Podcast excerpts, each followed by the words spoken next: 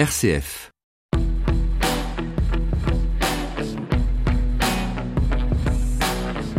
Bonjour à toutes et à tous, bienvenue sur RCF dans cette émission Décryptage, une émission intégralement consacrée à Vincent Lambert et aux enjeux éthiques de sa situation. Cet homme de 42 ans est en état de conscience minimale depuis plus de 10 ans à la suite d'un grave accident de voiture. Depuis, sa famille se déchire. Vincent Lambert, alimenté et hydraté artificiellement, fait-il l'objet d'un acharnement thérapeutique ou doit-il être considéré comme 1500 personnes en France très lourdement handicapé. Lundi, alors que le docteur Vincent Sanchez, le chef de l'unité de patients cérébro-lésés du CHU de Reims, avait annoncé l'arrêt des soins de son patient, la Cour d'appel de Paris a ordonné la reprise des traitements de Vincent Lambert. La bataille judiciaire n'est donc pas terminée, mais cette histoire suscite de très nombreuses questions éthiques auxquelles nous allons essayer de répondre dans cette émission grâce au témoignage du père d'un homme en état post-relationnel depuis 15 ans. Soyez toutes et tous les bienvenus. Décryptage, Étienne Pépin. Philippe Petit, bonjour. Bonjour à vous. Merci d'avoir accepté de répondre à nos questions. Vous êtes membre du conseil d'administration de l'Union nationale des associations de familles de traumatisés crâniens. Vous êtes le père d'un patient de 30 ans en état post-relationnel depuis plus de 15 ans. Avec votre épouse, vous avez fait le choix de garder votre fils chez vous. Comment avez-vous réagi aux événements des derniers jours, l'annonce de l'arrêt de l'alimentation et l'hydratation de Vincent Lambert, puis la décision de la Cour d'appel de Paris de maintenir les soins pour faire respecter la demande du Comité international des droits des personnes handicapées de l'ONU qui réclame six mois pour instruire le dossier? Quels sont euh, vos sentiments là au cœur de ce qu'on appelle désormais l'affaire Vincent Lambert? On découvre pas à l'occasion des péripéties récentes euh, cette affaire parce que l'association que je représente est engagée pour faire valoir les préoccupations des personnes en situation comparable depuis que l'affaire Lambert a fait irruption sur le terrain public et en substance depuis qu'elle est arrivée devant le Conseil d'État. Donc euh, ça fait cinq ans que ça nous occupe, ça fait cinq ans qu'on est présent dans la procédure et je parle volontairement de l'affaire Lambert parce que c'est bien de ça dont il est sujet, c'est-à-dire euh, la procédure, les polémiques euh, et le débat autour de la fin de vie à l'occasion euh, de ce qui arrive à M. Lambert. Et je fais bien la différence avec la personne de M. Vincent Lambert qu'il faut distinguer de l'affaire et de ses conséquences. Pour vous, c'est important de rappeler, malgré tout, et vous le dites là, que Vincent Lambert, c'est une personne, certes, qui n'a pas pu s'exprimer sur ses souhaits, sur ses volontés en ce qui concerne la fin de sa vie, mais on oublie parfois qu'il s'agit d'une personne. C'est le prérequis minimal, c'est pour ça que je voulais le dire. Et ensuite, le reste, ben, ce sont des constructions, des raisonnements autour de sa volonté à laquelle on n'accède pas directement. Pour nous, c'est une péripétie, un nouveau, certainement pas un succès. Il n'y a rien à gagner, c'est pas une victoire. Je dis ça pour réagir aussi à des images qu'on a pu voir pour moi, il n'y a que de la souffrance qui s'exprime euh, dans toutes les parties prenantes de cette affaire. Euh, souffrance qui est respectable et il n'y a pas une partie euh, qui va y gagner quelque chose. C'est pas comme ça que les choses se posent. C'est un répit. C'est pas plus que ça pour l'instant.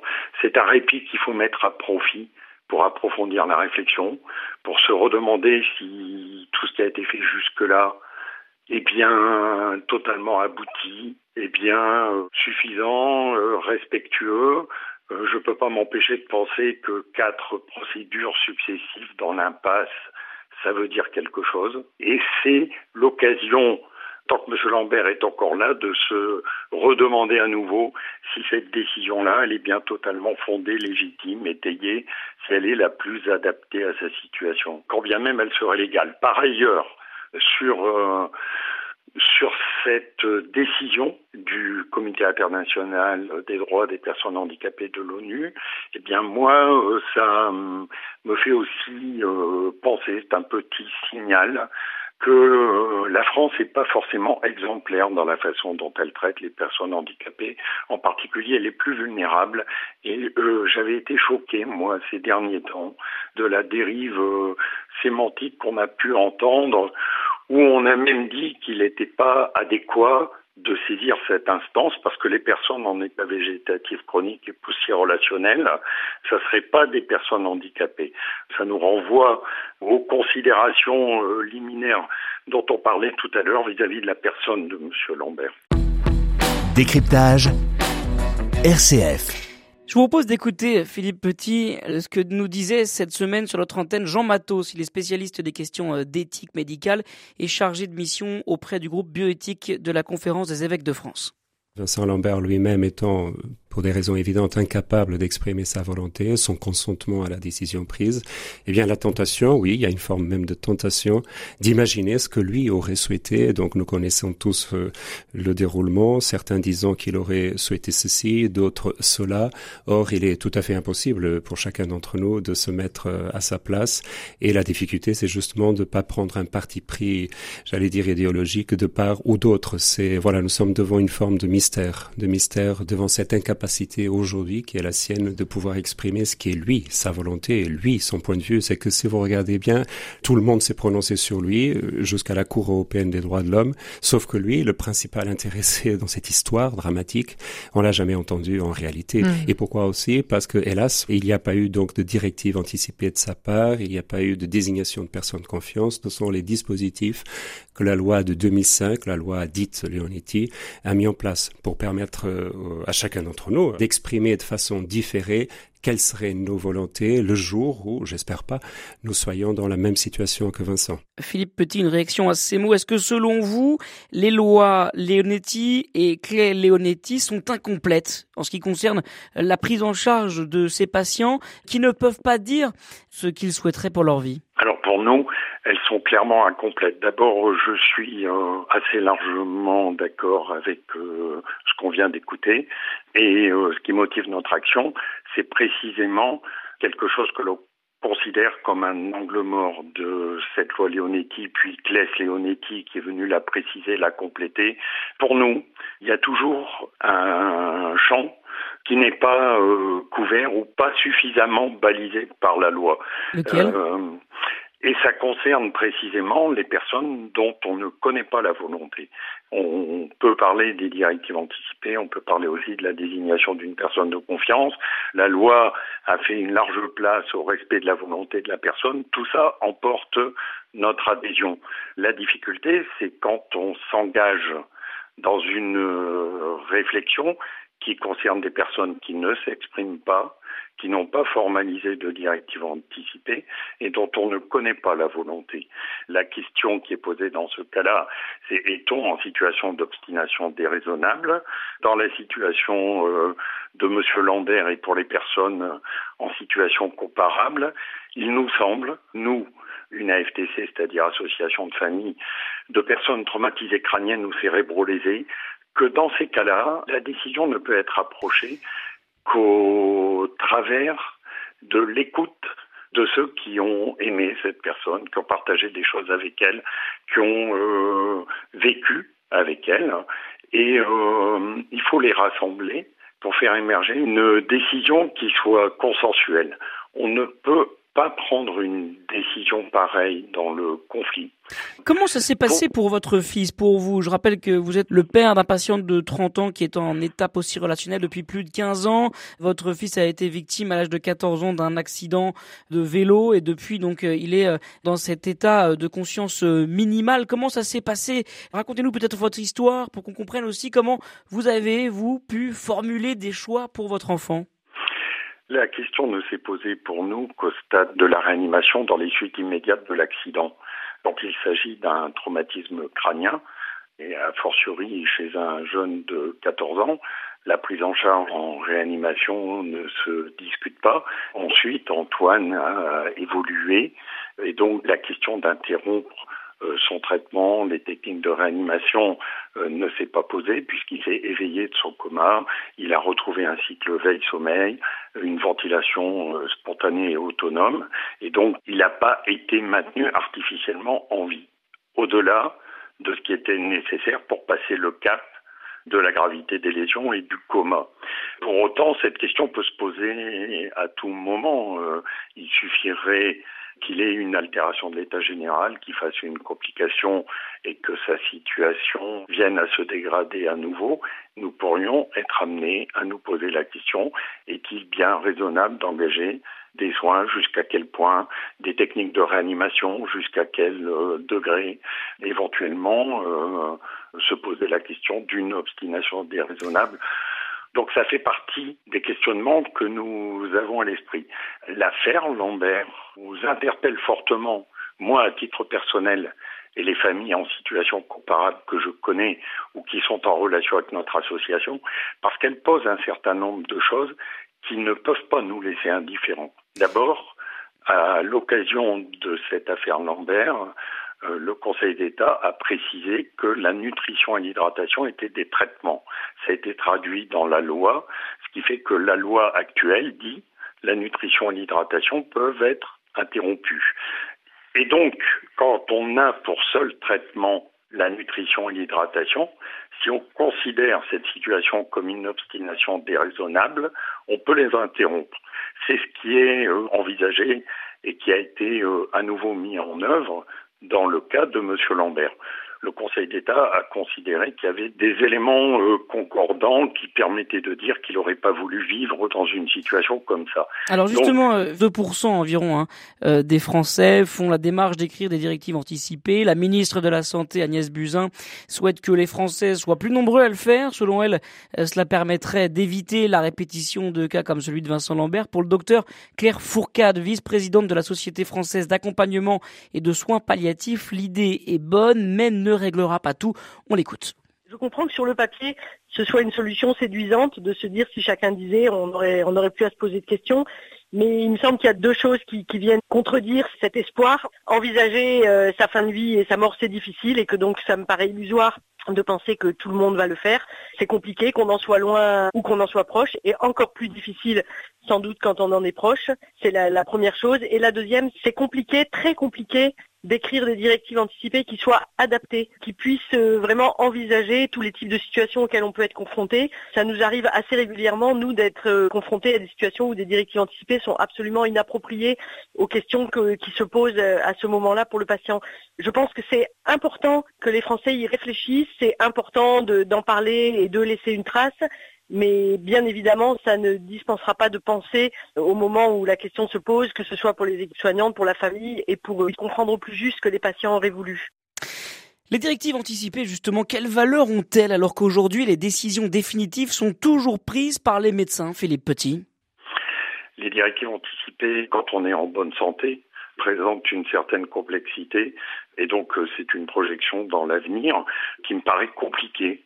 La personne de confiance, c'est beaucoup plus accessible, en tout cas à se représenter, parce qu'il s'agit de donner sa confiance à quelqu'un qui accepte euh, la mission, de témoigner dans l'hypothèse où vous seriez plus en capacité de vous exprimer, et de témoigner ce que vous lui avez confié pour qu'il ait une idée assez fiable de ce que vous auriez souhaité. À titre personnel, ça me paraît plus accessible et moins figé que d'écrire des directives anticipées. Euh, cela dit, euh, les citoyens aujourd'hui doivent se poser ces question-là. Et puis il y a aussi le, le, timing, le temps, le moment où euh, on va justement aller consulter ces, ces directives anticipées. Parfois on s'interroge aussi sur euh, les excès de la médecine dont la technique permet de réanimer ou de garder en vie une personne euh, très lourdement accidentée. Est-ce que dans le cas de Vincent Lambert par exemple, est-ce que il aurait fallu faire des choix au moment de sa réanimation pour éviter la situation d'aujourd'hui? Alors je le disais tout à l'heure quand vous m'avez interrogé à propos de mon fils, en cas de traumatisme, la question ne se pose pas, il faut du recul et beaucoup de patients s'éveillent du coma, reviennent à la conscience, c'est les plus nombreux d'ailleurs. Aujourd'hui on n'a pas de technique qui permette de prédire de façon fiable l'état neurologique après un traumatisme et donc il faut passer par cette phase de prise en charge efficace alors autrefois, ça n'arrivait pas parce que malheureusement, beaucoup de gens mouraient au bord de la route. Et c'est ce qui fait dire d'ailleurs à certains réanimateurs que la médecine a une part de responsabilité dans l'apparition dans la société de situations comme ça. Mon fils, pour qu'il ait une vie euh, digne et respectable, il faut d'abord que moi, je lui reconnaisse le droit d'exister. RCF Décryptage. Philippe Petit, après l'accident de votre fils, quand sa situation s'est stabilisée, dans quel état d'esprit s'est réorganisée la vie de famille autour de lui? Peu importe les représentations que je pouvais avoir euh, quand il était enfant, ce qui compte, c'est ce qu'il est aujourd'hui. D'ailleurs, l'adulte euh, qu'on devient est une euh, personne à part entière qui est différente de l'enfant qu'on a été et qui doit être regardée, considérée et respectée pour ce qu'elle est. Et donc, moi, je m'interdis d'être dans le regret, l'amertume.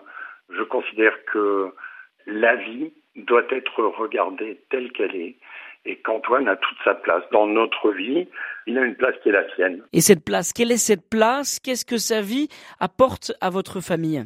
Il a hum, apporté et il apporte toujours beaucoup de choses parce que comme son expression est limitée, il faut bien le connaître, il faut être attentif, il faut être euh, en relation avec lui et du coup, elle est nourrie de petites choses cette euh, relation.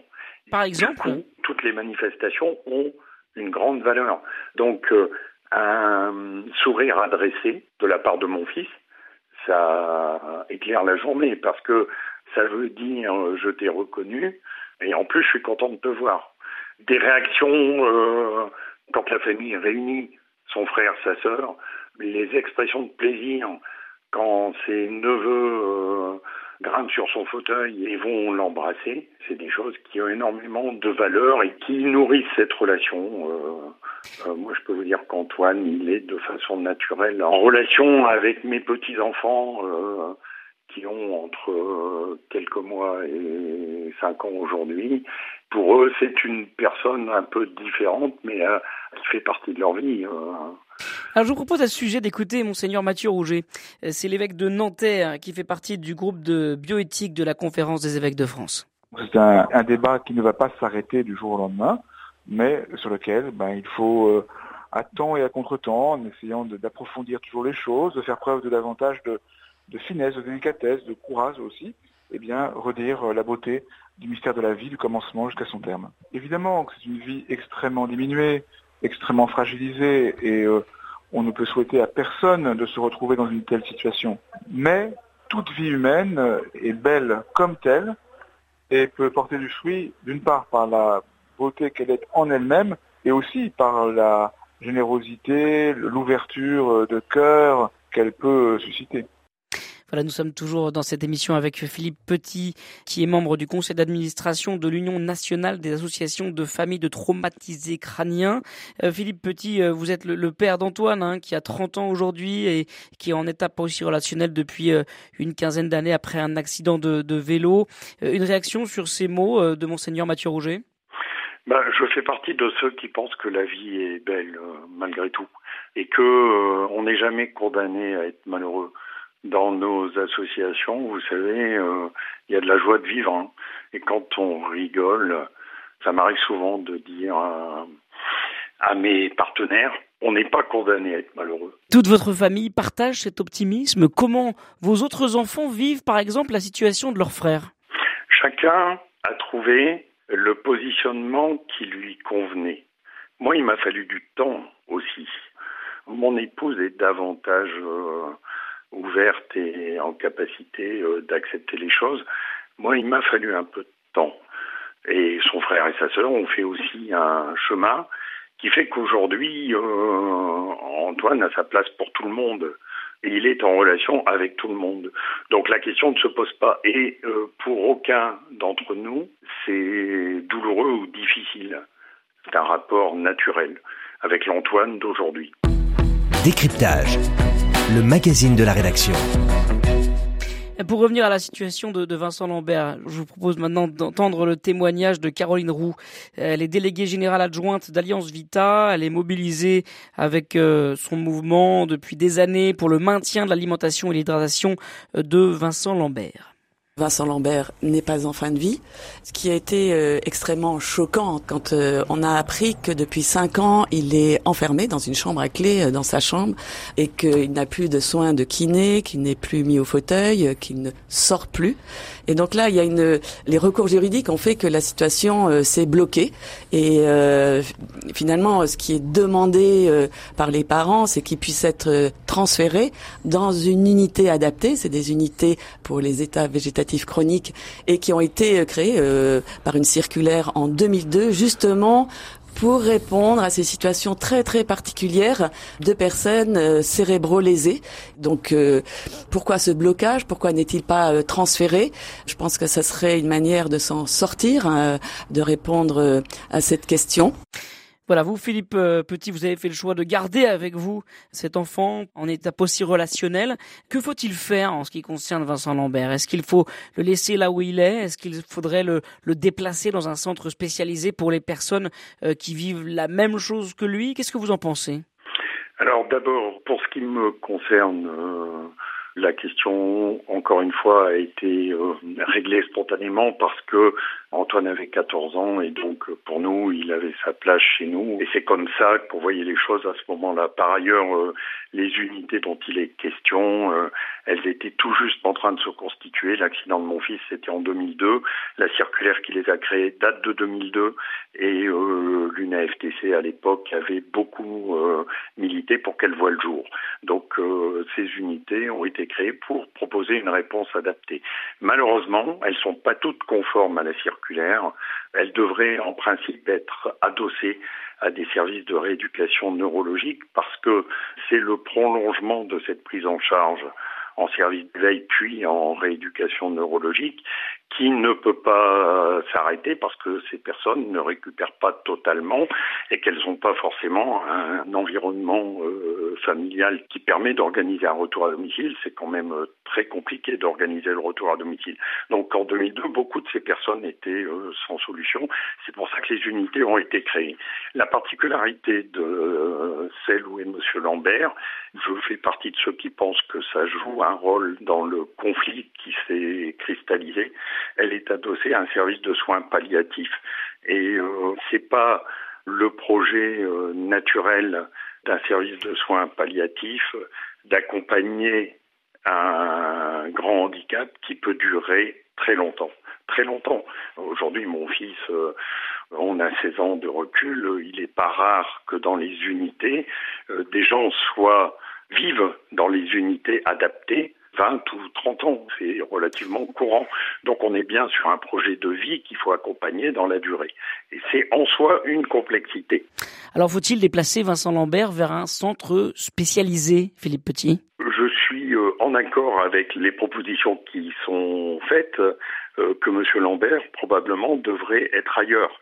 Il devrait être pris en charge par une équipe qui a vocation à accompagner durablement ces situations-là, c'est une première raison. Il y a une autre raison qui me paraît assez évidente aussi, c'est qu'il est difficile de concevoir. Moi, je me mets un peu à la place du personnel soignant de l'unité dans laquelle il est encore.